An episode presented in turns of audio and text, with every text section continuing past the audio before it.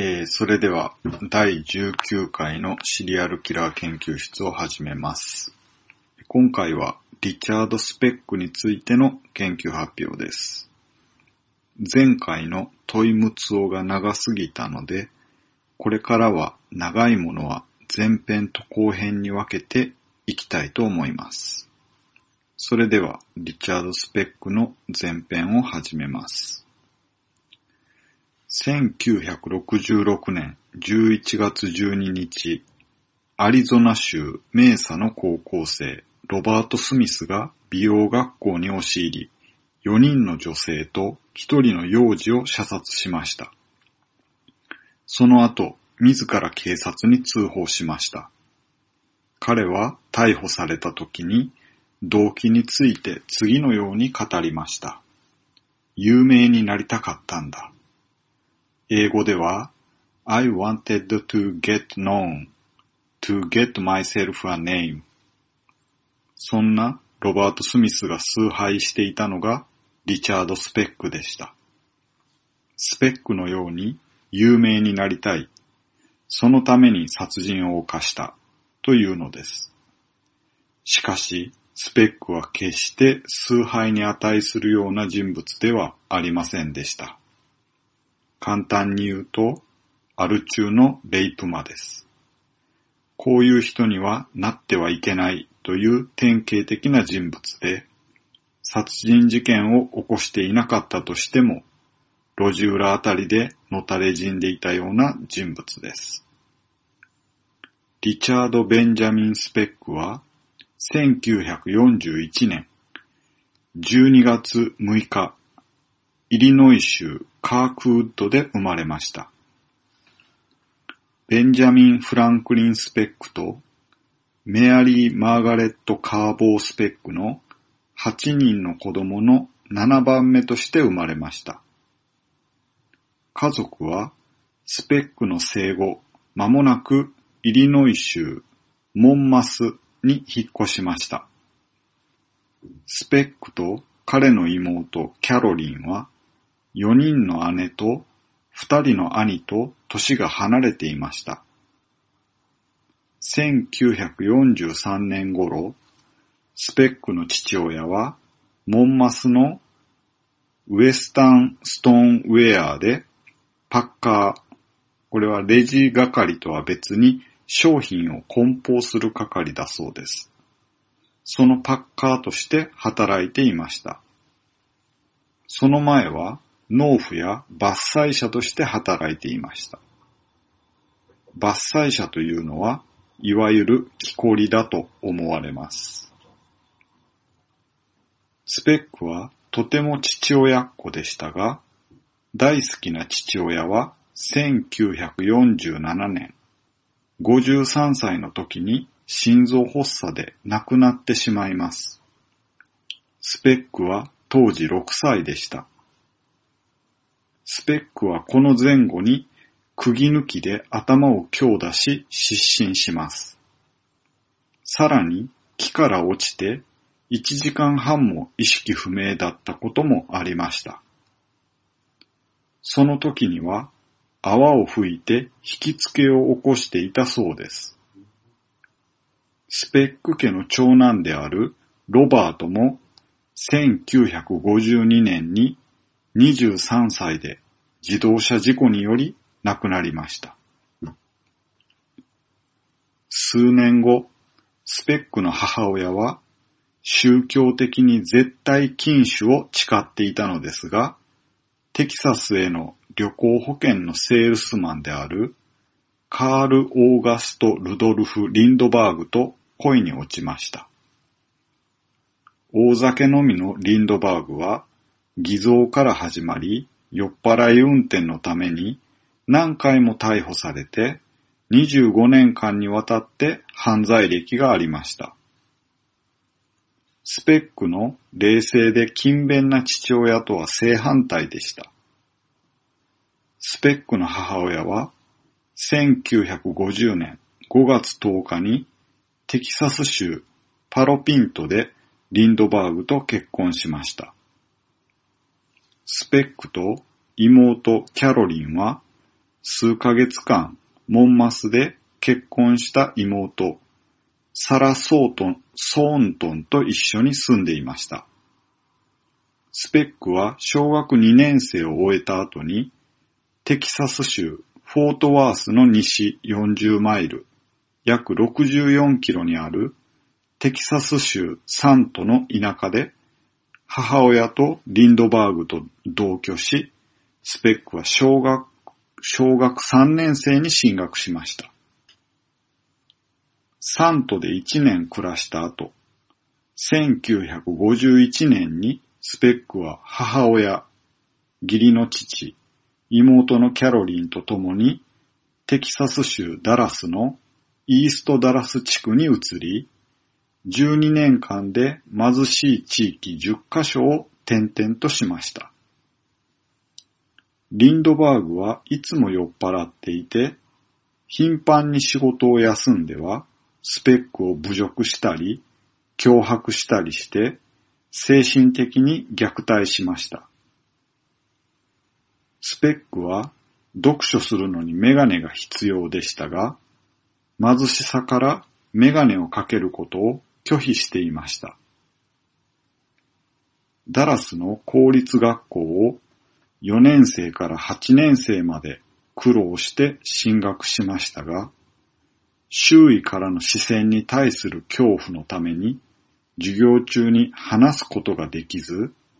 ジェール・ロング中学校で8年生を繰り返しました。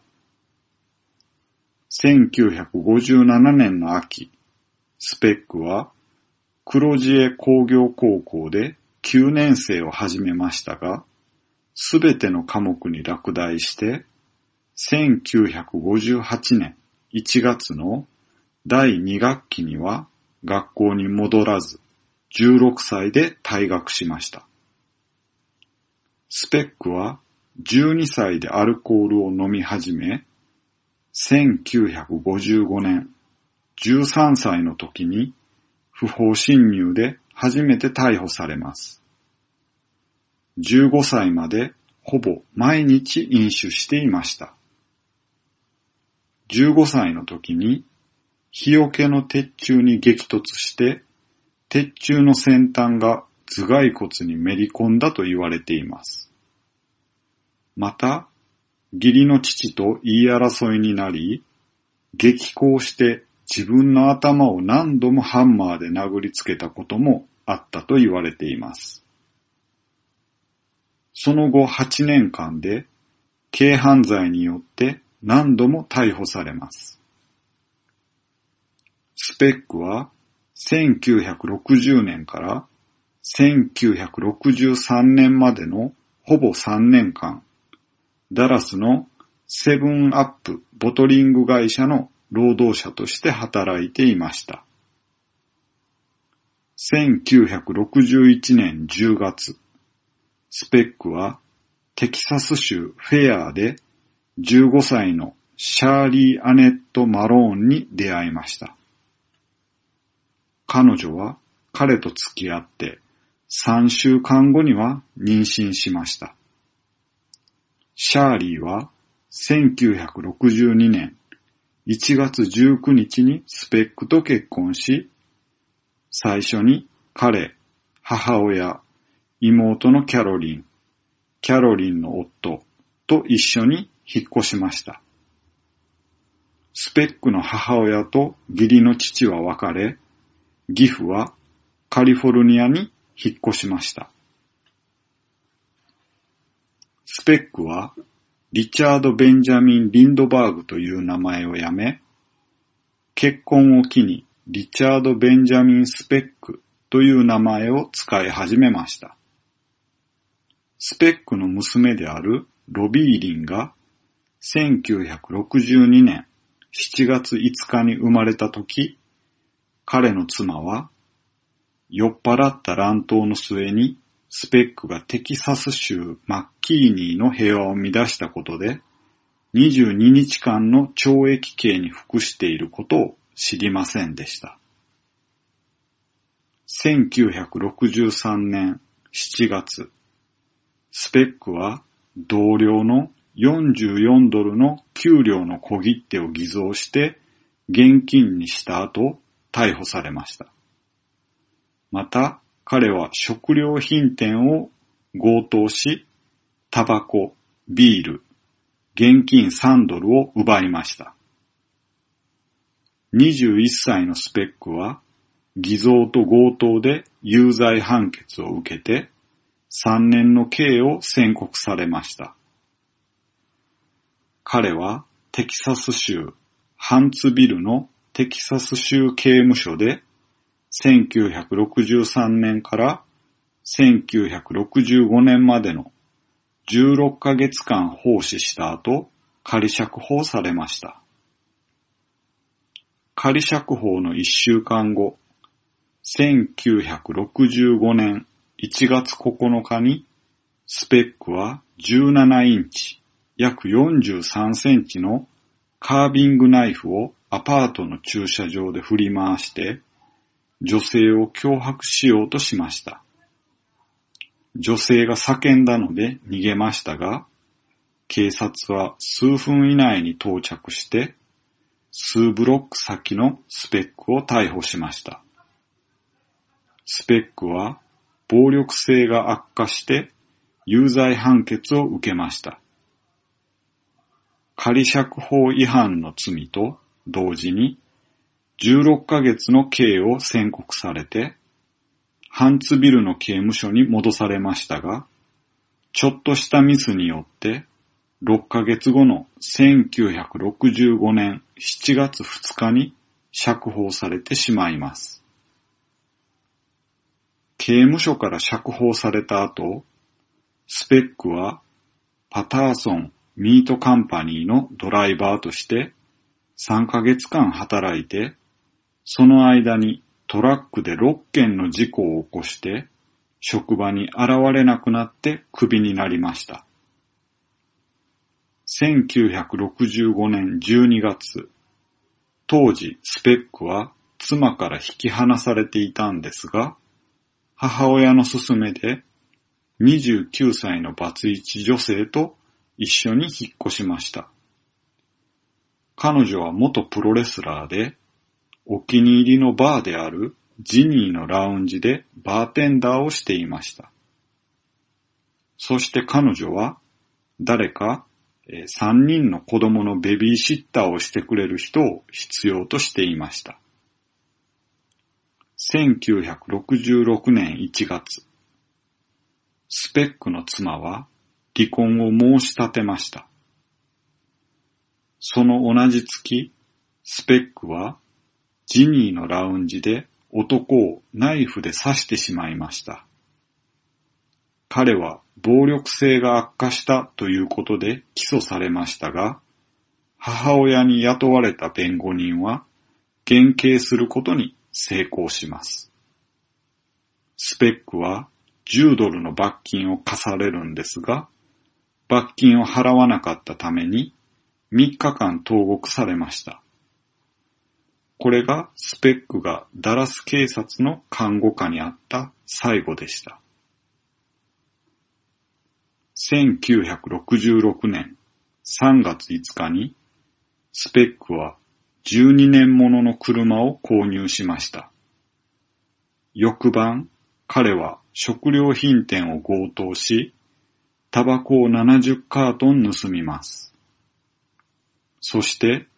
食料品店の駐車場に停めた車のトランクを店代わりにして、タバコを売りさばいて、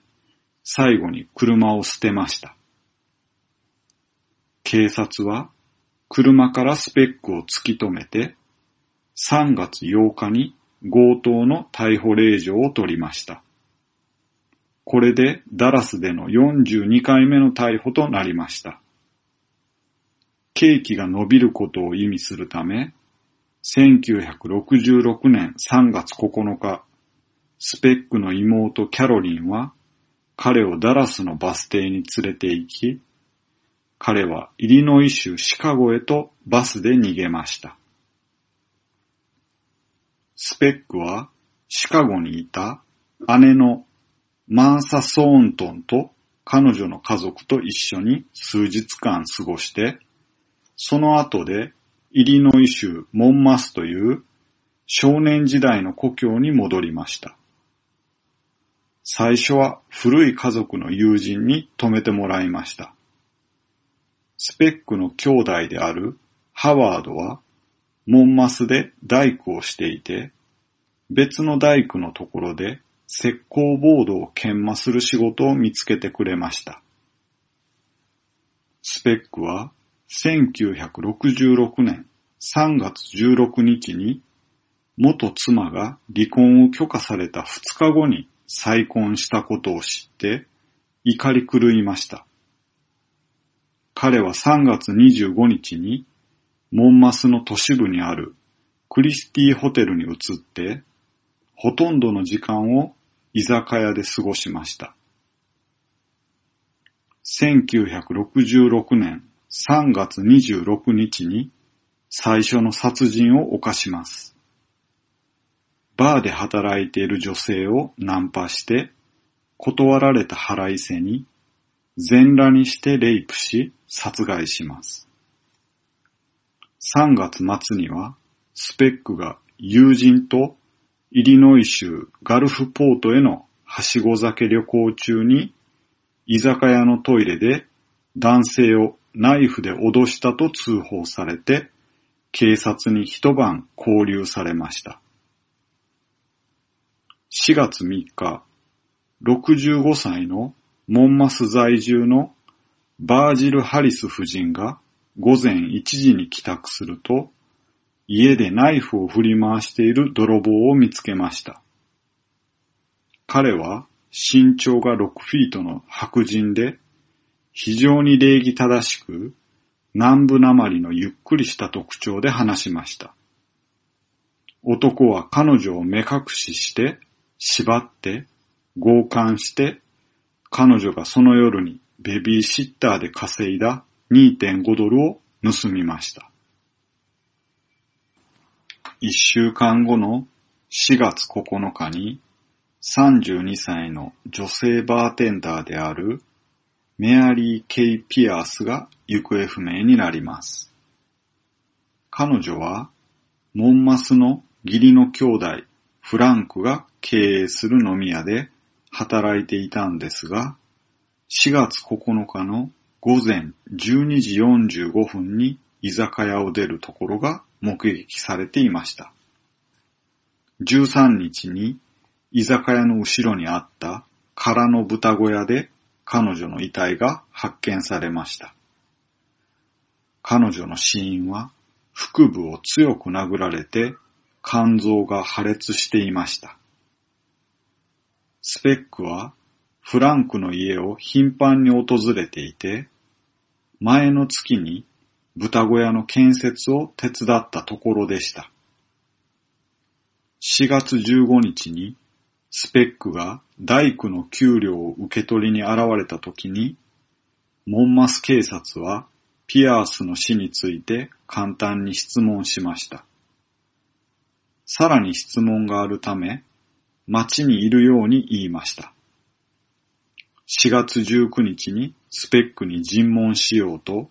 警察がクリスティホテルに現れたところ、数時間前にスペックがスーツケースを持って、ちょっとコインランドリーに行くと言ってホテルを出たところでした。コインランドリーではなく、彼は街を去っていました。彼の部屋を捜索した結果、バージル・ハリス夫人の家から盗まれたのと同じく過去の他の2件の強盗で盗まれていたラジオとコスチュームジュエリー。これは模造の宝飾品ですけども、それらが発見されました。1966年4月19日にスペックはアボンデール通りにある妹のマーサの2階建てのアパートに滞在するためにシカゴに戻りました。シカゴの北西側にあるオールドアービング公園の周辺で彼女は夫のジーン・ソーントンと二人の10代の娘と一緒に住んでいました。マーサは結婚する前に小児科の登録看護師として働いていましたが、夫のジーンは夜に鉄道のスイッチマンとして働いていました。スペックは彼らに嘘のエピソードを話します。犯罪審事ゲートの麻薬の売人になることを拒否したので、モンマスを去らなければならなくなったという話です。すると、かつてアメリカ海軍に勤務していたジーン・ソーントンは、米国商船が失業者であるスペックに何か職業を提供してくれるかもしれないと考えたため、4月25日にスペックに見習い船員として働けるような当局宛ての手紙を持たせて、米国沿岸警備隊の事務所に送り出しました。申請には指紋の採取と写真撮影が必要で、医師による身体検査も必要でした。スペックはすぐに当局からの手紙を手に入れて、4月30日に L6SB1 クラスのインランドスティール社のバルク鉱石貨物船である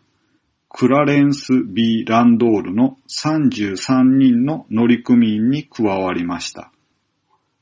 スペックが初めてクラレンス・ B・ ランドールの航海に出た後、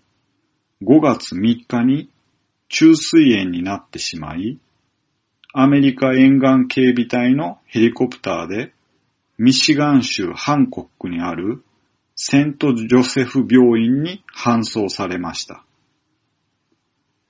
病院から退院した後、スペックは療養のためにシカゴの妹マーサと彼女の家族のところに戻りました。5月20日にクラレンス・ B・ ランドールの乗組員に復帰します。6月14日まで勤務して、よって船員の一人と口論してしまい、6月15日に船員を辞めました。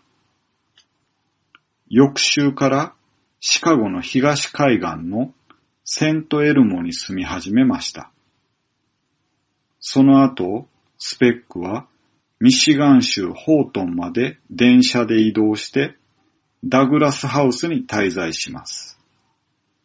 ダグラスハウスというのはホテルの一種です。そしてセントジョセフ病院。これは中水炎の時に手術を受けた病院ですが、そこで友人になったバツイチの28歳の準看護師であるジュディ・ラーカニエミを訪ねました。6月27日、ジュディはスペックが仕事を見つかる、見つけるまでの助けとして80ドル援助してくれました。そしてスペックは妹マーサと彼女の家族のところに戻って2週間過ごしました。6月30日、義理の兄であるジーンは、シカゴのサウスディアリングにある全米海事連合 NMU の採用窓口にスペックを連れて行って、船員カードの書類を提出しました。NMU の採用窓口は、5棟の2階建てのレンガ造りのタウンハウスの1ブロック東にあって、そのうちの3棟は、サウスシカゴコミュニティ病院の上級学生看護師とフィリピン人交換留学看護師の宿舎となっていました。この看護師のうちの8人が NMU の採用窓口からわずか150フィート46メーターの東の端にあるタウンハウスに住んでいました。1966年7月8日金曜日、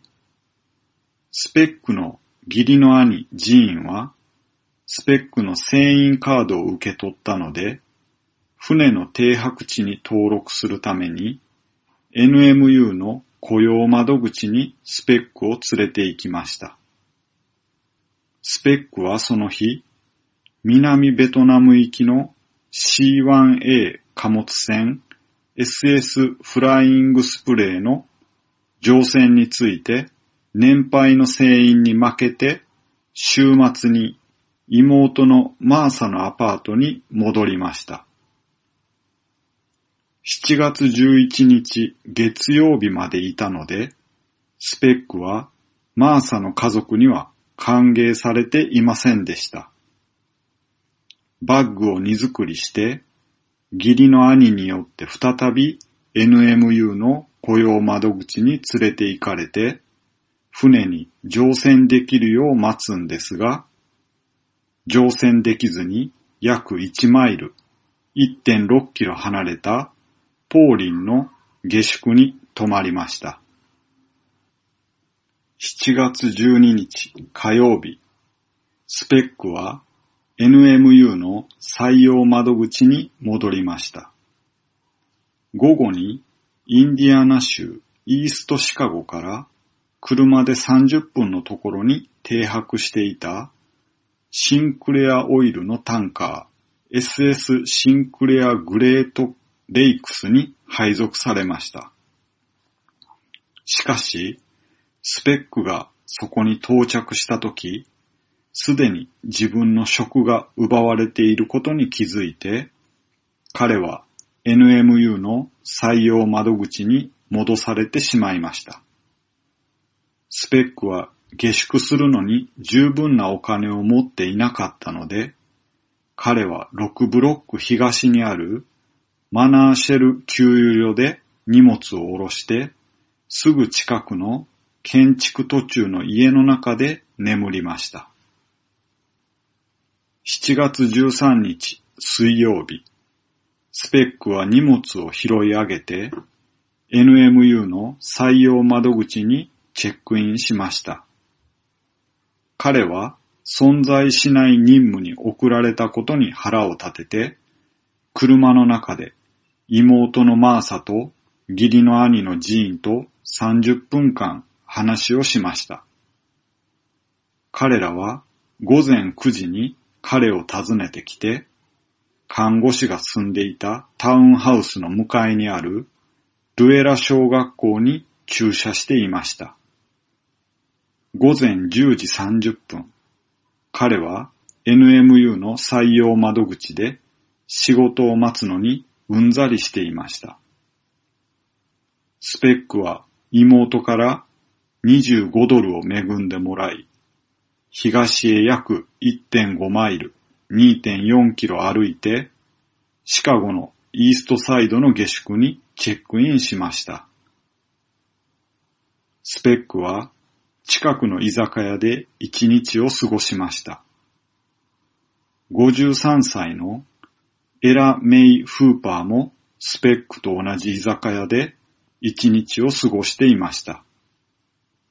スペックは彼女を造船所ホテルの彼の部屋に連れて行って強姦します。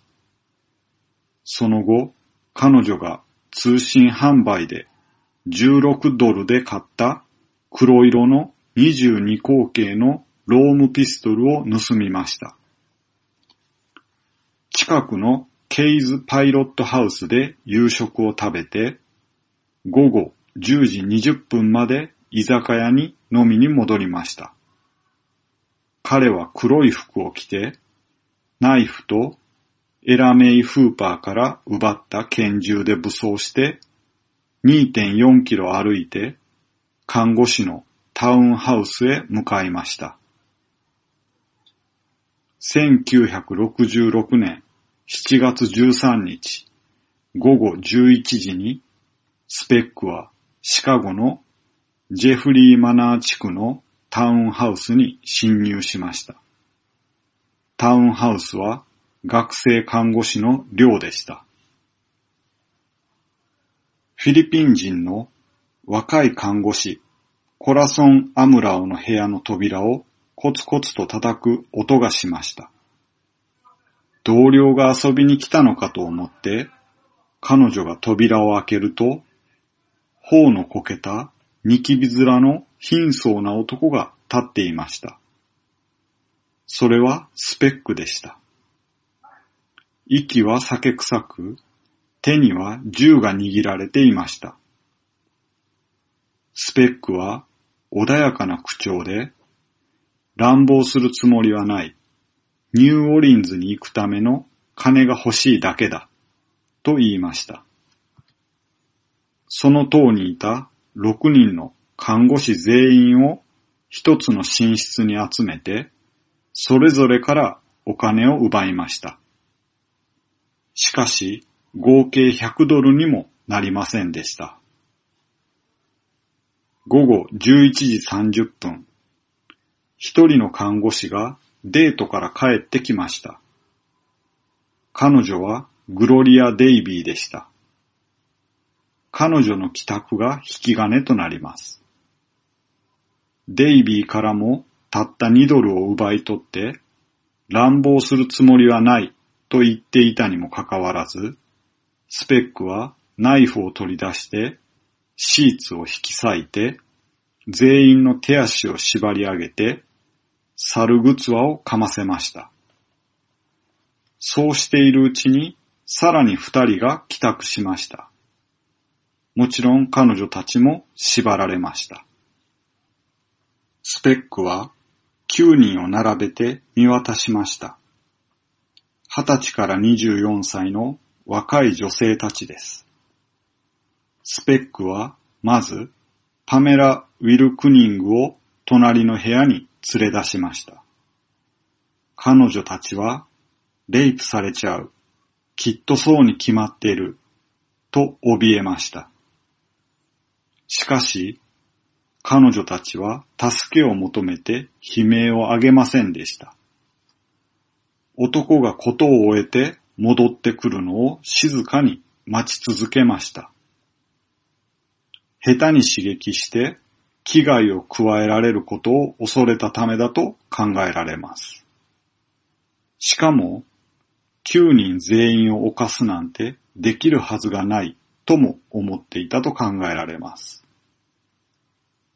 パメラは貧乏くじを引きましたが、彼女一人が犠牲になれば、男はすんなり立ち去ると考えたと思われます。ところが、それが大きな誤算でした。スーザン・ファリス、メアリー・アン・ジョーダン、スペックは一人ずつ連れ出しました。部屋に残された者の耳には、やがて悲鳴が聞こえてきましたが、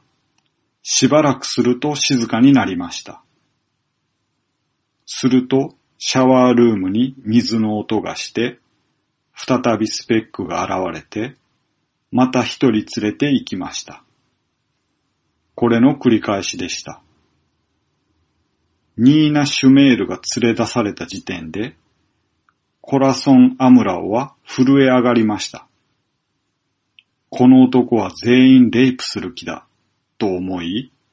彼女は床を転がってベッドの下に潜り込みました。メルリタ・ガルグロ、バレンティナ・パシオン、パトリシア・マツセク。最後に残ったのがグロリア・デイビーでした。コラソンの耳には、やがて隠れているベッドがギシギシときしむ音が聞こえてきました。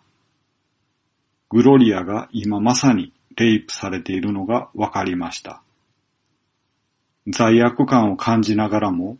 コラソンは必死になって息を殺していました。両足を俺の背中に回してくれ。スペックが大尉の注文をつけている声が聞こえました。どんな大尉かわかりませんが、とにかくベッドがきしむ音が激しさを増して、やがてスペックが絶頂を迎えました。短い静寂の後、スペックはグロリアも隣の部屋へと連れ出しました。間もなくスペックだけが戻ってきました。スペックは部屋を見渡すと、もう誰もいないと勘違いして電気を消しました。コラソンは一体どうなってしまうのでしょうかこれで研究発表の前編を終わります。